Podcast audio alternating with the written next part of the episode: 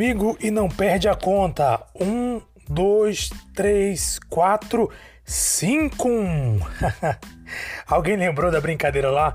Cinco gols que o Renato Portaluppi, Renato Gaúcho, levou do Jorge Jesus quando o Flamengo enfrentou o Grêmio nas quartas de finais, se eu não estou enganado, da Libertadores da América, né? No, na ICM, não lembro muito bem, 2019.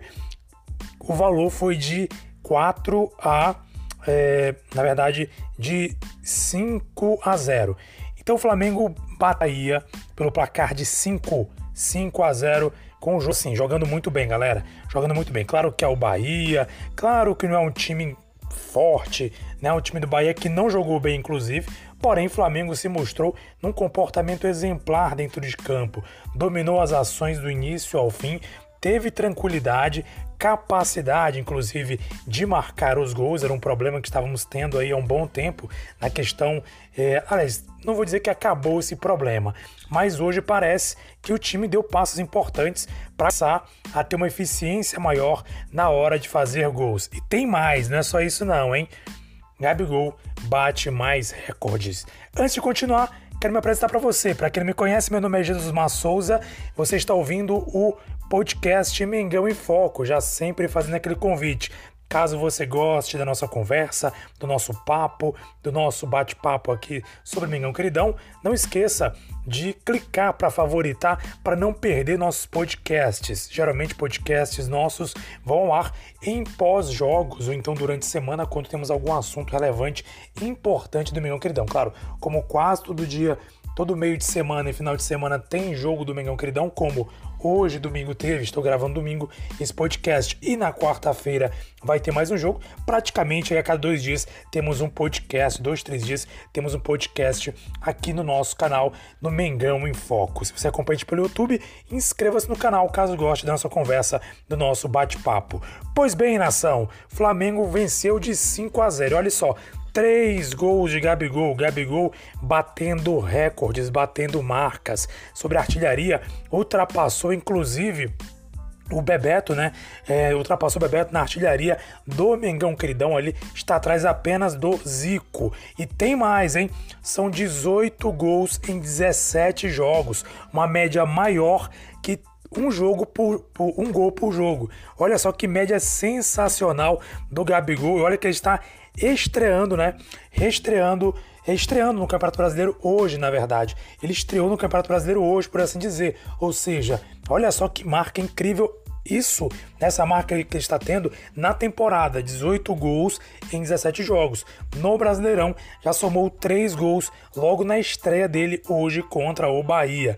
Será que o Gabi veio com tudo, veio com vontade, veio aí com sangue nos olhos para fazer mais gols, para ganhar mais um título, para levar o Mengão Queridão a conquistar mais títulos? Então, empolgação total, Gabi jogou demais. Não foi só ele, galera. Everton Ribeiro voltou a jogar muito bem. A Rascaeta voltou a jogar muito bem. É, o Isla, olha só, gente, que maravilha. Isla, que há muito tempo a gente não, não elogiava o Isla, não falava de uma boa atuação, no máximo, uma atuação mediana, que não comprometeu, mas dizer que ele atuou bem. Hoje o Isla jogou muito, mas muito bem mesmo. Inclusive deu até assistência para o, se não estou enganado, o segundo gol do Gabigol. Olha só que situação, olha só, galera, olha só, nação. Que maravilha. Flamengo hoje jogando totalmente diferente, um time coeso no meio-campo, jogando direitinho, jogando com tranquilidade, jogando como sabe jogar, como o time sabe jogar, com qualidade que sabe jogar. Então, assim, louvável a atuação do Flamengo. E a gente já, claro, que destacar o Renato Portaluppi, que parece que, enfim, vai conseguir, tem conseguido é, conquistar, né? É, trazer de volta aquela tônica do jogo do Flamengo. E aqui eu quero, inclusive, falando do Renato Portaluppi, nem acompanhei a entrevista coletiva dele ainda, mas falando nele, olha só uma coisa que a gente ia destacar. Gente, uma coisa que eu tenho falado há muito tempo nesse podcast. Quem me acompanha no podcast sabe que eu falo isso há um bom tempo. Galera, jogador tem que jogar na sua posição. Não adianta o jogador ter que jo querer jogar ou, ter, ou ser obrigado a jogar em uma posição que não é a dele. Se o jogador é volante, tem que jogar como volante. Se é zagueiro, tem que jogar como zagueiro. Se é atacante, joga como atacante. Todo mundo faz o seu papel. Todo mundo fazendo a sua parte, o jogo flui. O jogo fluiu, galera. Todo mundo jogou bem. Isla jogou bem. É, o Arão jogou bem, o Everton Ribeiro, Diego Ribas, o próprio Arrascaeta jogou muito bem. Vitinho entrou no segundo tempo, deu uma assistência para um gol de Pedro. Olha só, gente, o jogo foi tão empolgante que eu não consigo nem narrar para vocês aqui é, do início ao fim que aconteceu. Mas vou dar uma pausa aqui na empolgação para explicar um pouquinho. Primeiro tempo, o Flamengo fez o primeiro gol após um pênalti, né? Um pênalti, é, um pênalti sofrido pelo Arrascaeta, né? E cobrado pelo Gabigol Brabo, que abriu o placar em 1 a 0. Em seguida, o Flamengo ampliou a vantagem no primeiro tempo com uma jogada ali onde o Isla recebeu do Arrascaeta, é, cruzou para a área e o Gabigol deu um toquinho para deslocar o goleiro do Bahia, marcando 2 a 0. No segundo tempo, né, o Gabigol marca o seu terceiro gol. Marca o terceiro gol, recebe a bola, né, ele invade a área e faz o seu gol um outro gol, um belíssimo gol. Gabigol marcou os três. Depois disso, o Renato Portaluppi decidiu, obviamente, para poupar os jogadores, é, decidiu trocar é, vários jogadores, né, para pensando no jogo de quarta-feira. Dentre eles, o Gabigol. E aí, Pedro entrou no segundo tempo. E Pedro marca um golaço.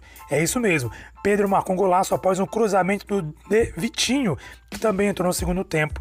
E Vitinho além de, de, dar uma assistência, ainda marcou um gol com a assistência do Brabo, do Mago, do nosso Mago, o de Arrascaeta. Então, assim, olha, até o Vitinho entrou bem, deu assistência, marcou gols. Gente, a zaga do Flamengo também. É, parece que o Renato Portaluppi está conseguindo recuperar a confiança. Gustavo Henrique Léo Pereira, mais uma vez, a dupla de zaga. Olha só, para você ver como faz diferença. Se muitos criticavam ou costumavam criticar jogadores pelos números apresentados, independentemente das partidas, o que a gente pode falar de Léo Pereira e Gustavo Henrique? São dois jogos e nenhum gol sofrido. E olha, não é porque foi o, o, o acaso, não. Claro, o Diego, o Diego Alves, no jogo passado contra o Defesa e Justiça, fez muitas defesas. Mas o, a dupla de zaga do Flamengo não tem comprometido, tem jogado bem. Só um lance ali, é, no, já que o Flamengo já com 5 a 0 no placar, que o Léo Pereira foi tocar uma bola no meio da área, o Arão escorregou e quase saiu o gol. Mas o Diego Alves, mais uma vez, sensacional, foi para cima do jogador do Bahia e conseguiu evitar que ele chutasse para o gol. Então, fora isso, gente, a zaga jogou muito bem. Léo Pereira fez no, no, finalzinho ali, numa arrancada do time do Bahia, fez um corte ali é, muito show, muito bacana para um zagueiro assim. É bom você ver um zagueiro igual o Léo Pereira recuperar a forma, fazendo um corte daquele, numa jogada crucial do Bahia. Então, galera, os jogadores não comprometeram. Léo Pereira não compromete, Gustavo Henrique não compromete, o Isla jogando muito bem. Galera, todo mundo fez sua função direitinho. Não posso dizer aqui, pelo menos eu não observei isso, alguém observou, é opinião. Você pode deixar sua opinião, inclusive se estiver acompanhando no YouTube, deixe sua opinião no YouTube. Caso acompanhe o podcast queira opinar ou mandar uma mensagem pra gente, ou mandar um comentário, posso até ler aqui no ar se você quiser no próximo podcast. Faço questão de ler para você aqui no ar. É só mandar lá pra gente, arroba Mengão em Foco, tudo junto, sem acento, lá no Instagram. Pesquisa lá, Mengão em Foco no Instagram, arroba Mengão em Foco. Só mandar mensagem lá através do Insta, que a gente vai estar respondendo aqui, ou falando, comentando, trazendo a sua mensagem aqui no ar. Então sua opinião importante. Mas na minha opinião, nenhum jogador do Flamengo hoje jogou mal. Todo mundo jogou bem, jogou direitinho. E olha só, venceu e convenceu. Ah, mas é contra o Bahia. Sim, mas nós jogamos contra equipes inferior, inferior tecnicamente e sofremos algumas vezes. Para vencer, muitas vezes nem vencemos o jogo.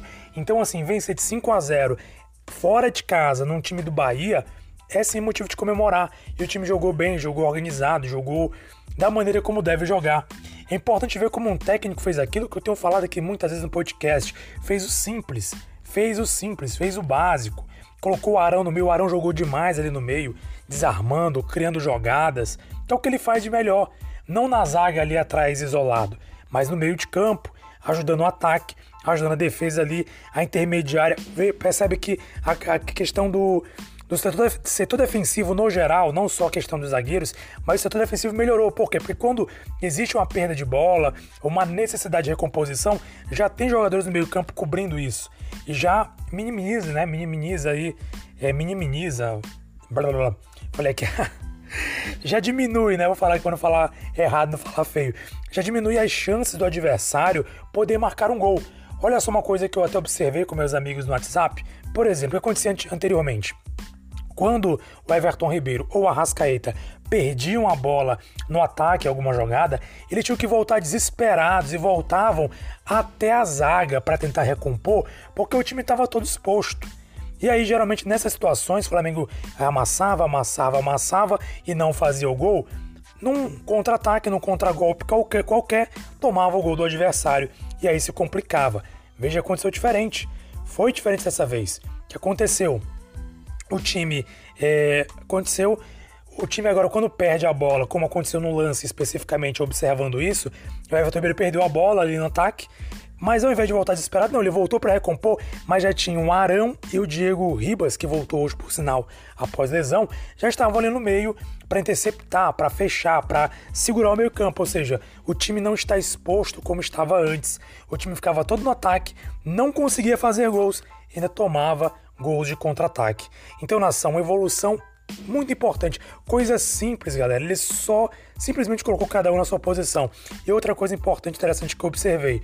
Eu creio que você que também que observa muito futebol deve ter percebido.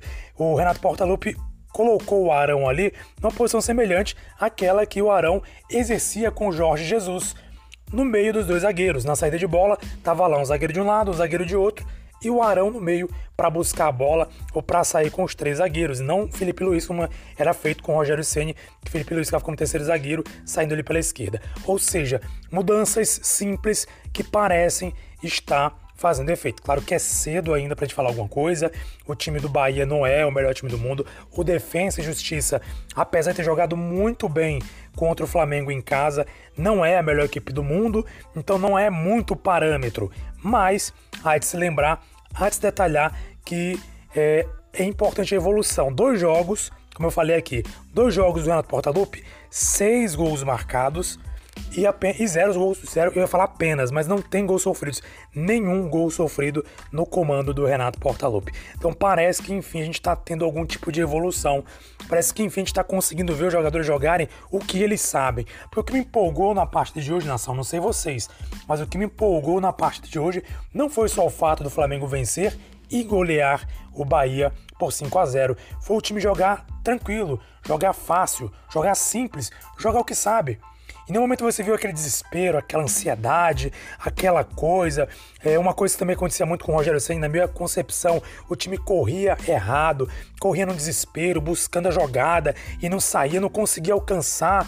Ou seja, era um desespero totalmente desnecessário, porque no final o time não conseguia fazer o gol e ainda tomava gols ainda em algumas partidas e isso é, gerava uma, uma derrota ou então um empate frustrante com o time jogando aparentemente bem, né? Como o Rogério assim costumava dizer, dominou a bola não sei quantos por cento, deu tantos chutes a gols, mas não tinha um resultado positivo que era o mais e que é o mais importante no futebol. Então, com isso, nação, eu fico muito feliz né, e torcendo, claro, para o Renato Portaluppi continuar nesse trabalho. Quem sabe vamos conquistar bastante títulos esse ano. Eu creio eu até falei, inclusive, no grupo de WhatsApp, não lembro se eu mencionei aqui em algum podcast, mas a minha concepção, Renato Portaluppi conquista pelo menos, no mínimo, uma Copa. Ou a Copa do Brasil ou a Libertadores. Na minha opinião, ele é capaz sim de conquistar ou a Copa do Brasil ou a Libertadores, porque ele tem capacidade, é um técnico experiente